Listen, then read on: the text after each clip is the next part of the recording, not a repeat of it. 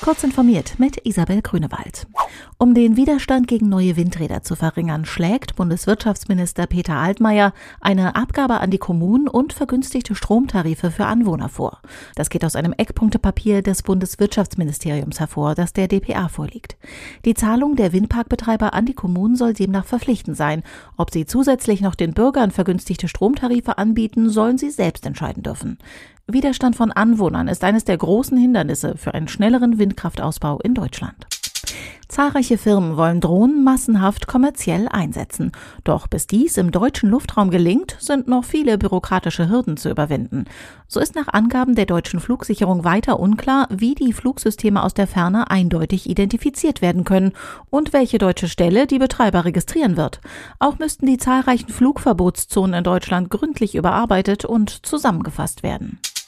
Spotifys kinderfreundliche App Spotify Kids ist ab sofort in Deutschland verfügbar.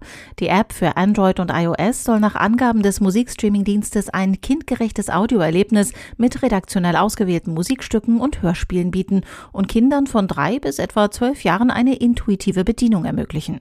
Gegenüber Heise Online sagt Michael Krause, Managing Director von Spotify Central Europe, man wolle auch die Kontrollmöglichkeiten für Eltern weiter ausbauen.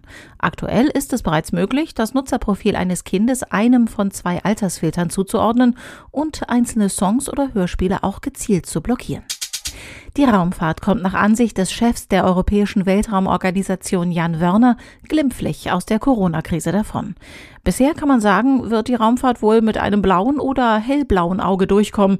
Wir werden sicherlich nicht das größte Problem der Krise sein, sagt der ESA-Chef der DPA. So konnte der gesamte Raumflugbetrieb als solches wieder aufgenommen werden. Es gibt keinen Satelliten, der jetzt ohne uns rumfliegen muss. Das ist schon mal wichtig, so Wörner. Er schätzt, dass die Krise die Raumfahrt bisher um etwa einen Monat zurückgeworfen hat. Diese und weitere aktuelle Nachrichten finden Sie ausführlich auf heise.de.